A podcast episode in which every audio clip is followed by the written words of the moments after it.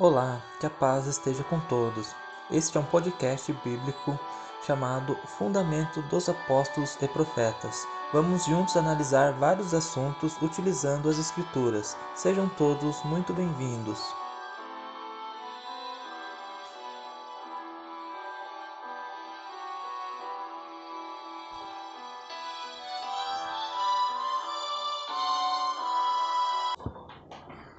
Quando nós conhecemos a, a Igreja de Deus, o básico para nós aprendermos de profecia, o primeiro, né? Se trata do reino de Cristo, qual nós sempre falamos e já estudamos. Os irmãos conhecem bem, né? Creio que todos têm um bom conhecimento com relação ao reino de Cristo, que é o que nós estamos aguardando. Então, tanto o Evangelho quanto, quanto o reino de Cristo, né? São interligados e a primeira profecia que nós devemos ter entendimento, né? Para então começarmos a entender todas as outras, que no final delas vão acabar traçando um caminho que todas se juntarão até o reino, que é uma linha do tempo até o reino de Cristo.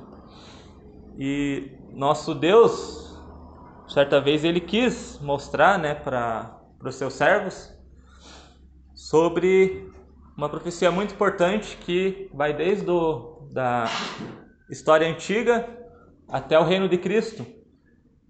E para nós iniciarmos o, os estudos de profecia, a de Daniel no capítulo 2 é sempre a primeira, sempre a primeira profecia, porque dentro de todo esse contexto dessa profecia acontecem todas as outras, nesse contexto de tempo. Então, é algo que para nós entendermos, todo o restante ele é um, um básico, um início muito importante. E também essa profecia né, de Daniel capítulo 2, que é a, a, a predição né, da história mundial, Deus ele escolheu um rei e vários homens para então poder designar né, o que era a vontade dele, o que viria a acontecer desde daquela, daquele rei até o retorno de Cristo. E esse rei, que era Nabucodonosor, a Bíblia diz que certa noite ele não estava dormindo muito bem, né? Que dá a entender, e ele teve uns sonhos e teve um sonho que foi muito intrigante, porque ele antes de dormir ele estava preocupado com o que seria do reino dele, ele como rei, como total governador, né, de todo o mundo na época, digamos assim. Ele estava preocupado que seria do futuro, como qualquer um se preocupa, né? Desde um reino até de sua família, qualquer coisa, há essa preocupação. E através desse rei, então Deus, ele disse a todos nós, inclusive hoje em dia, né, o que seria da terra enquanto haveria o domínio do pecado no mundo, iniciando por Nabucodonosor nesse rei. Então o livro de Daniel, no capítulo 2, verso 1, ele diz assim: e no segundo ano do reinado de Nabucodonosor, ele teve um sonho, e seu espírito se perturbou, e passou-lhe passou o sono. Então esse rei, né, ele foi dormir, teve um sonho, e depois desse sonho, ele perdeu o sono. E o rei mandou chamar magos, e aos astrólogos, e aos encantadores, e aos caldeus, que declarassem ao rei qual tinha sido o seu sonho. E eles vieram e se apresentaram diante do rei. Então o rei lhe disse: Tive um sonho, e para saber o sonho está perturbado o meu espírito. E os caldeus disseram ao rei em siriaco: Ó rei, que vive eternamente, diz o sonho, e os teus servos daremos a interpretação. Respondeu o rei aos caldeus: O que foi que me tem escapado, se não me fizer saber o sonho e a sua interpretação, sereis despedaçados e as vossas casas serão feitos um montouro. Então esse rei, apesar de ter se perturbado com o sonho dele, ele mal conseguia se lembrar do que era. E isso foi providência de Deus para que então esse rei enxergasse de Daniel a própria sabedoria do Deus, do Deus vivo, né? O único Deus qual Nabucodonosor não servia. Ele servia seus deuses, né? Cultura babilônica que é influente até hoje em dia. E para isso também Deus preparou que ele não se lembrasse daquele sonho. E ele queria né, que os magos, feiticeiros, descobrissem não só a interpretação, mas também qual era o sonho.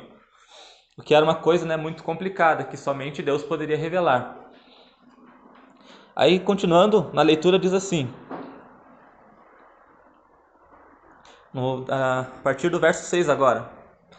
Mas se vós me declarardes o sonho e a sua interpretação, recebereis de mim presentes, e dádivas, e grande honra. Portanto, declarai-me o sonho e a sua interpretação. Responderam a segunda vez e disseram: Diga, ó rei, o sonho a seus servos, e daremos a sua interpretação. Respondeu o rei e disse: Percebo muito bem que vós quereis ganhar tempo, porque vedes que o que sonhei não me, que não vedes que o que sonhei tem me escapado. Por consequência, se não me fazeis saber o sonho, uma só sentença será a vossa. Pois vós preparastes palavras mentirosas e perversas para proferirdes a minha presença.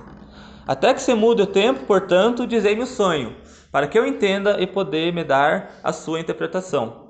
Responderam os caldeus na presença do rei e disseram: Não há ninguém sobre a terra que possa declarar a palavra do rei, pois nenhum rei há senhor ou dominador que requeira coisa semelhante de algum mago, astrólogo ou caldeu.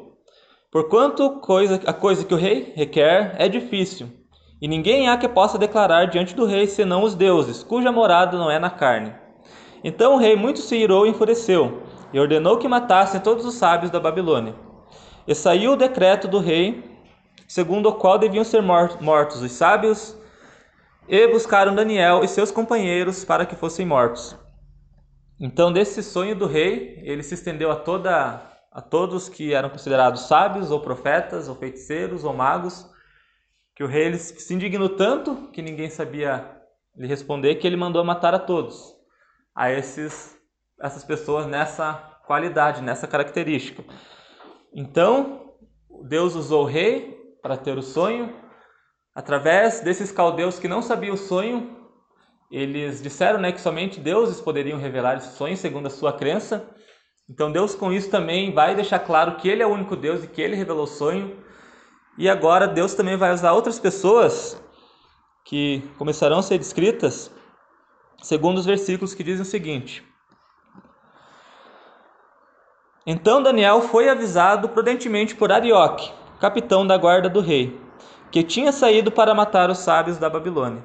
Então aqui Deus já mostra que quando ele tem um propósito, seja profético ou qualquer outro propósito, nem que seja através de uma pessoa com mais destaque, que no caso era Daniel, sempre é necessário que haja outras pessoas que colaborem com esse propósito. Então, fora esse que citamos, aqui aparece o guarda chamado Arioque, e esse homem creio que divinamente guiado por Deus, foi ter com Daniel antes que chegasse aqueles, aquele pessoal que o mataria e seus amigos. Então Deus usou esse para que Daniel houvesse tempo e pudesse buscar do Senhor essa sabedoria. O que já aprendemos aqui também que é o trabalho, o que, que hoje uma igreja representa, né? Que sempre para um, o que é um ministério, ele ter uma palavra, ter uma sabedoria, depende de todos os membros né, estarem aptos a serem usados por Deus, porque se não houvesse necessidade de uma igreja de vários todos os membros, né, então Deus não criaria. Então é muito importante essa corrente de um só pensamento que Deus usa toda a igreja né, para um, um, uma finalidade, né, um propósito. Nesse caso aqui, ele usou esses homens, né? E continuando, diz assim na leitura: Respondeu e disse a Arioque, encarregado do rei: Por que se apressa tanto mandando o mandado da parte do rei? Então Arioque explicou o caso de Daniel. E Daniel entrou e pediu ao rei que lhe desse tempo, para que pudesse dar a sua interpretação. Então Daniel foi para sua casa e fez saber a Ananias, Misael e Azarias, seus companheiros, para que pedissem misericórdia a Deus dos céus sobre este segredo, a fim de que Daniel e seus companheiros não perecessem com os o resto dos sábios da Babilônia. Então aqui Deus utiliza de mais três homens obedientes à sua palavra, que eram Ananias, Misael e Azarias, três companheiros de Daniel. Então esses quatro, esses três contando com Daniel, né, os quatro, buscaram de Deus em oração a revelação para que eles pudessem sobreviver. Então já há um grupo de pessoas ali envolvido, né, para buscar essa resposta de Deus para que eles não viessem a perecer. Aí continuando diz assim, verso 19: Então foi revelado o segredo de Daniel numa visão da noite, e Daniel louvou ao Deus do céu. Falou Daniel e disse: Seja bendito o nome de Deus para todo sempre, porque dele é a sabedoria e a força. Ele muda os tempos, as horas, ele remove os reis, estabelece os reis, ele dá sabedoria aos sábios e a ciência aos inteligentes. Ele revela o profundo, o escondido, e conhece o que está em trevas. Com ele mora a luz. Ó Deus dos meus pais, eu te louvo e celebro porque me deste sabedoria e força, e agora me fizeste saber o que te pedimos, porque nós fizeste saber este assunto do rei. Por isso Daniel foi ter com Arioque, o qual o rei tinha constituído para matar os sábios da Babilônia. Entrou e lhe disse assim: Não mate os sábios da Babilônia, introduza-me na presença do rei e eu darei ao rei a sua interpretação. Então aqui esses homens buscando a Deus, creio que muita oração eles utilizaram naqueles dias, ou naquele dia, naquela noite, até que Deus atendeu o seu chamado e já com o propósito do sonho, Deus já revelou a sabedoria a Daniel. Então Deus já revelou a Daniel que se trataria tanto o sonho quanto a interpretação, o que também era providência de Deus desde o começo para que tudo se cumprisse. E continuando, diz assim, verso 25: Então Arioque depressa introduziu Daniel na presença do rei. Ele disse assim: Achei um dentre os filhos dos cativos de Judá, o qual fará saber ao rei a sua interpretação.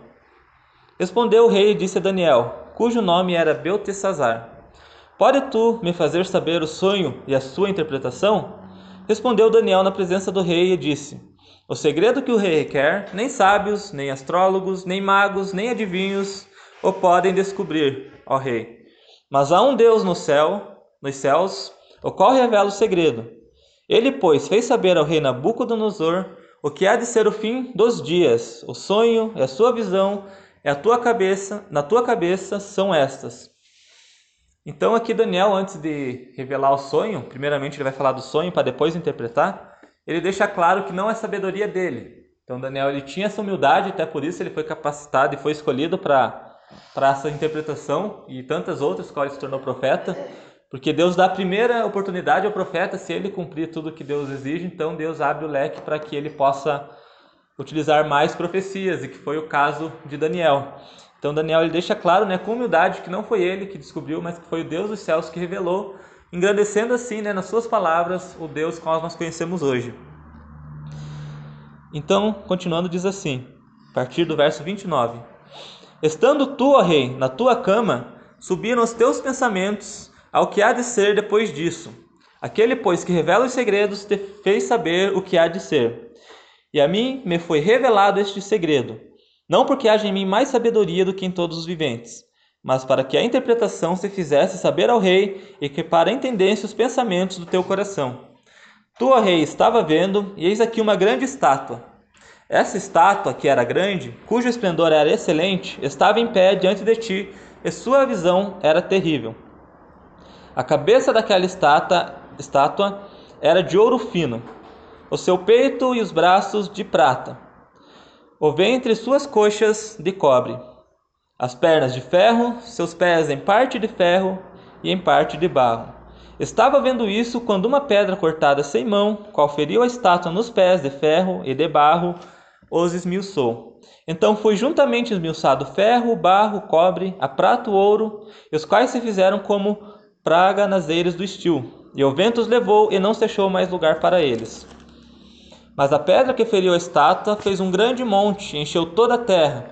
Este é o sonho também, ao rei diremos a sua interpretação na sua presença.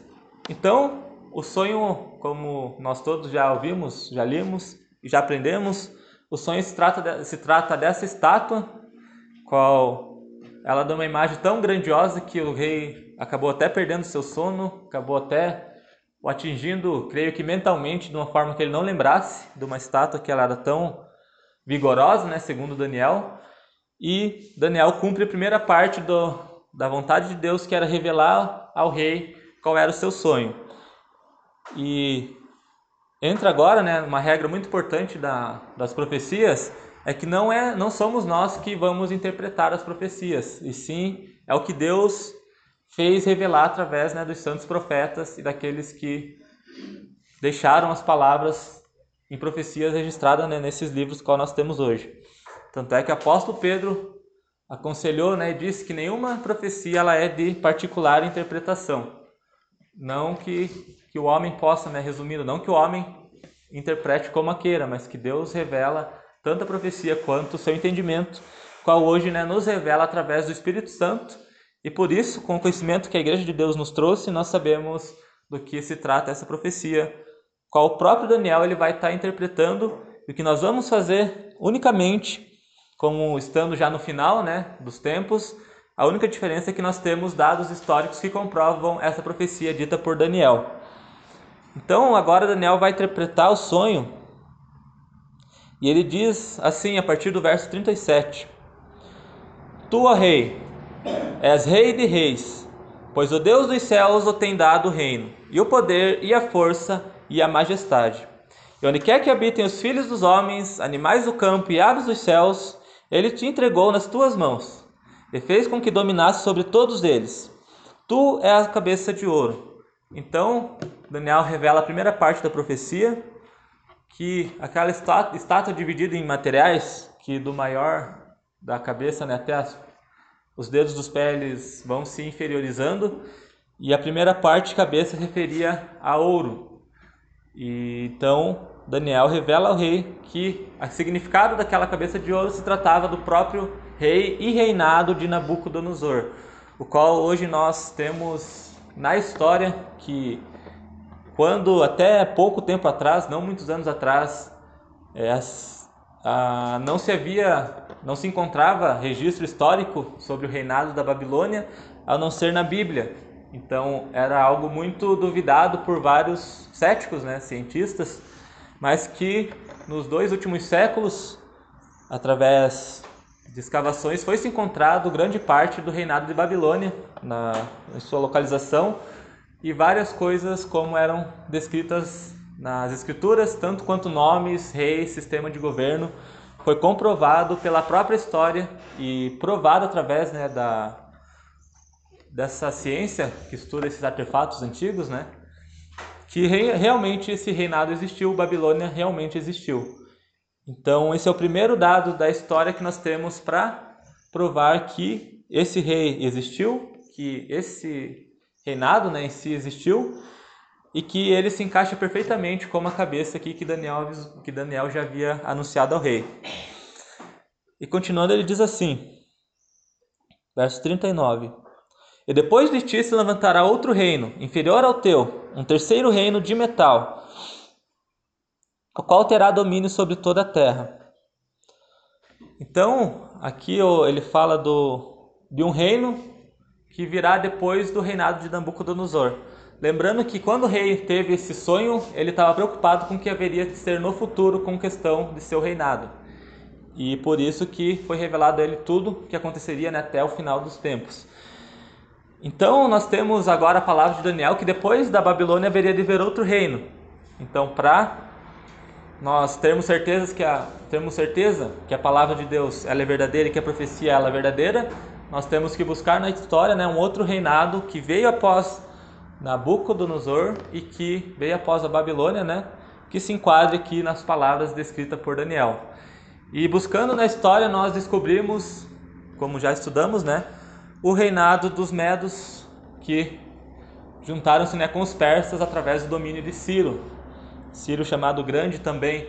E numa noite de 539 a.C., qual também está registrado nas escrituras essa passagem, que os, os babilônicos, já não mais Nabucodonosor, mas seu sucessor, Belsazar, eles estavam em festa, inclusive utilizando né, materiais qual eles retiraram do templo de Salomão, que os mesmos os destruíram. Então, tem a palavra profética de Daniel através do acontecimento. E Daniel interpreta e diz né, que naquela noite o reino seria tomado, entregado aos medos. E na história nós vemos o que em 539 a.C., o poder que era da Babilônia estendeu-se agora aos medo-persas e os babilônicos acabaram sendo obrigados a servir aquele novo sistema de reino.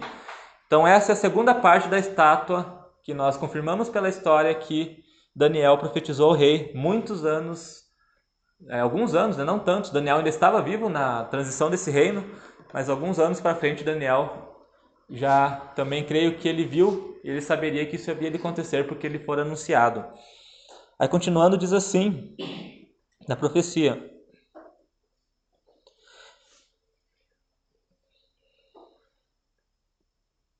O quarto reino será forte como ferro, pois o ferro esmiuça e quebra tudo, como ferro quebra todas as coisas e esmiuçará e também quebrantará.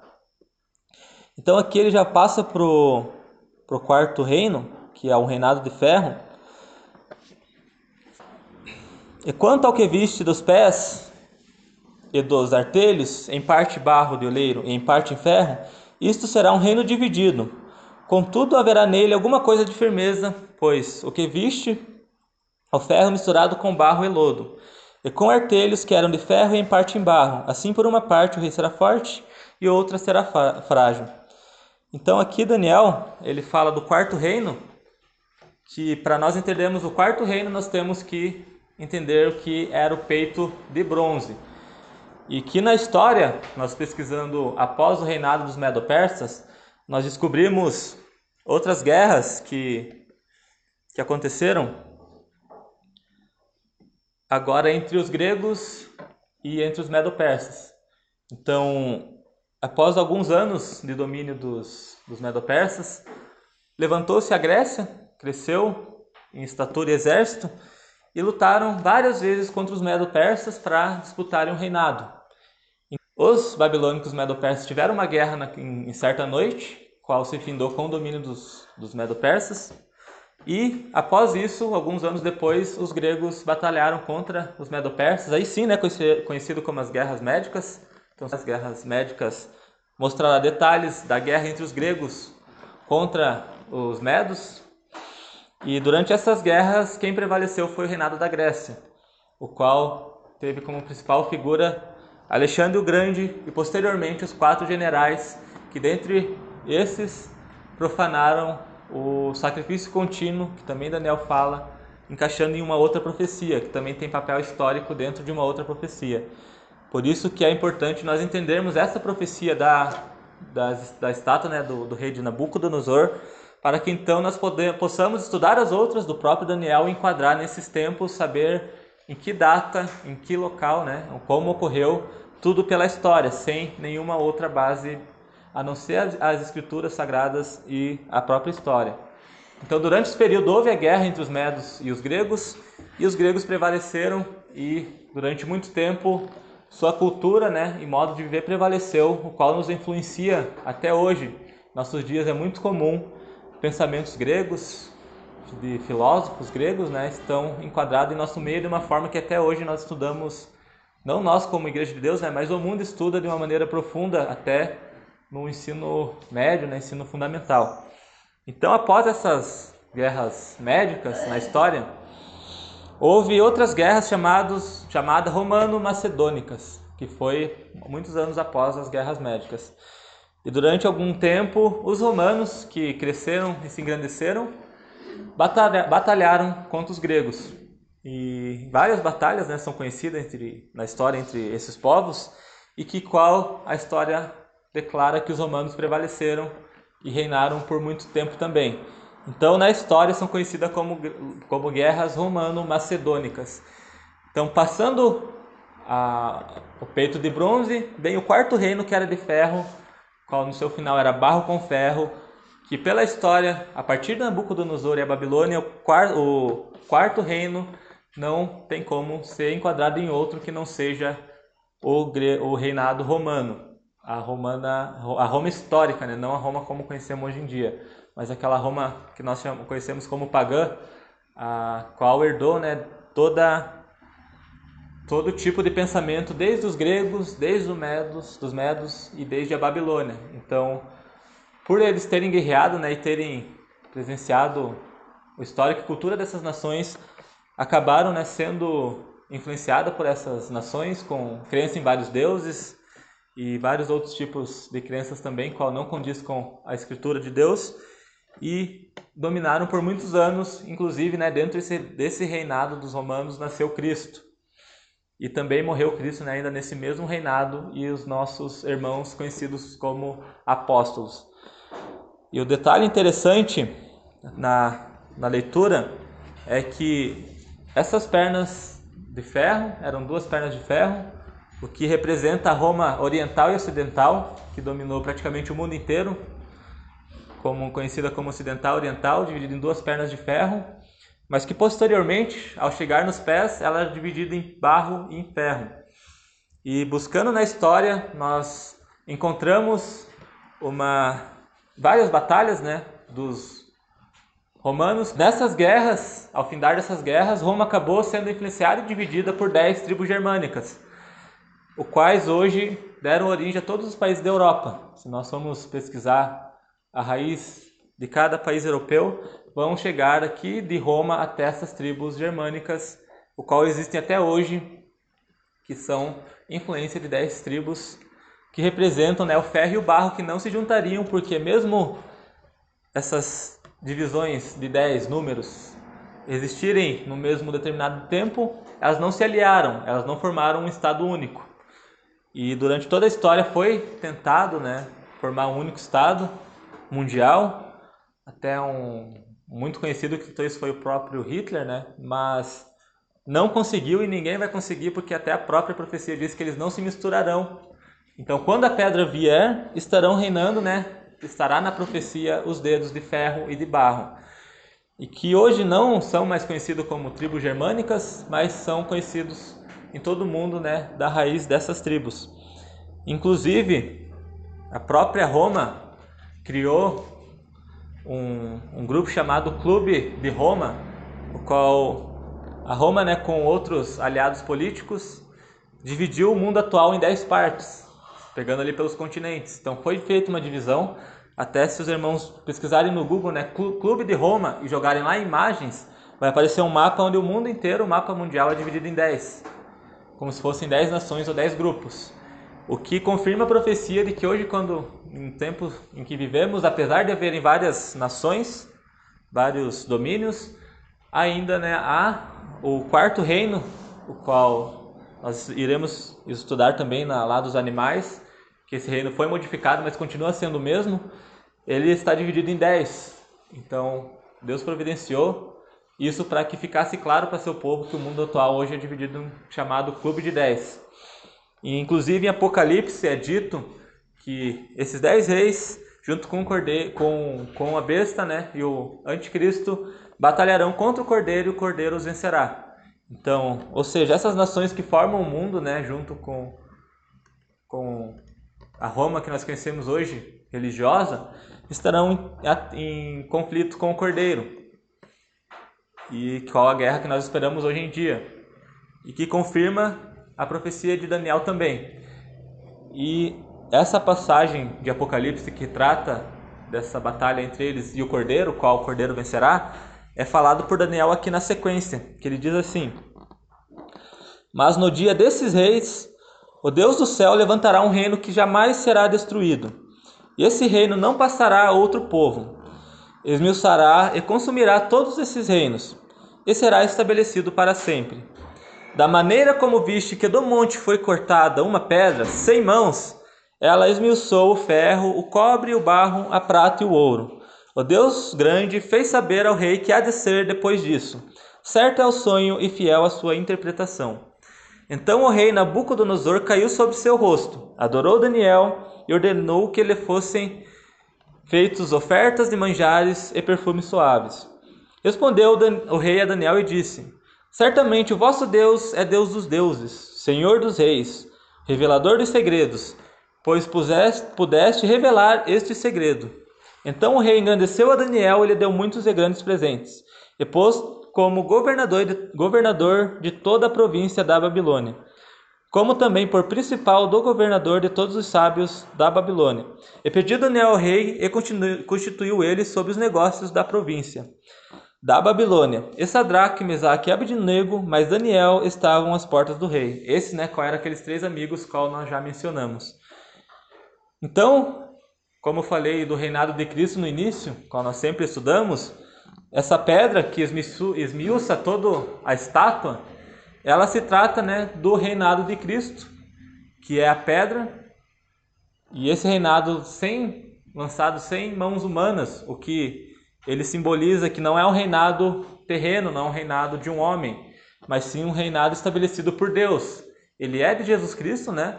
Mas ele não foi estabelecido por um homem, ele foi estabelecido pelo próprio Deus, por isso que ele não foi lançado por mãos humanas. E Cristo, ao retornar, ele terá que quebrar esses reinos, né? esmiuçar os reinos, para então encher toda a terra. Então a terra se encherá o conhecimento do Senhor, cumprindo a palavra do profeta também. O qual nós conhecemos hoje por quinto reino, que é o reinado de Cristo. E a base dessa profecia, ela nos traz cinco reinos históricos a partir da Babilônia, sem contar os reinados anteriores, como se destaca né, o reinado dos egípcios. Mas de Nabucodonosor até a volta de Cristo, nos é ensinado que haverão espaço apenas para cinco reis, cinco reinos mundiais. Então, qualquer profecia que cite um outro reino de um suposto anticristo, ela vai totalmente contra a palavra de Deus que estabelece cinco reinos. Então, se houvesse um reino após o reinado da Roma religiosa, através dessas dez, essas dez divisões né, do, da, do mundo, se houvesse espaço para uma organização mundial que dominasse sobre todos, ela teria que estar registrada aqui no sonho de Daniel para quem crê na Escritura. Então, por isso nós sabemos hoje que passou o quarto reino, o reinado de Cristo que enche toda a terra. É a pedra que virá. Não tem espaço para um anticristo nem para outra nenhum outro tipo de organização mundial, o que é o erro que muitas religiões cometem hoje em dia em crer nesse suposto anticristo. E com essa base dessa profecia de Daniel, nós vamos poder entender todas as profecias que virão nos próximos estudos, sempre obedecendo este espaço de tempo predito pelo Daniel no sonho da estátua. Então, fica este primeiro conteúdo de profecia para que nós possamos, na sequência, né, estarmos estudando as outras, não só de Daniel, mas de todos os profetas de Deus, até chegarmos nos livros de Apocalipse. Você lembra de algum versículo que aprendeu com uma explicação diferente do que falamos, qual nós não comentamos e gostaria de uma resposta? Mande seu e-mail com a pergunta para samuelsantoscordeiro.hotmail.com Se ficou interessado em um estudo mais aprofundado e quer conhecer quem somos e o que falamos, envie sua mensagem no WhatsApp para 41 9 8901 3768. Visite nosso site www.idsdc.com.br.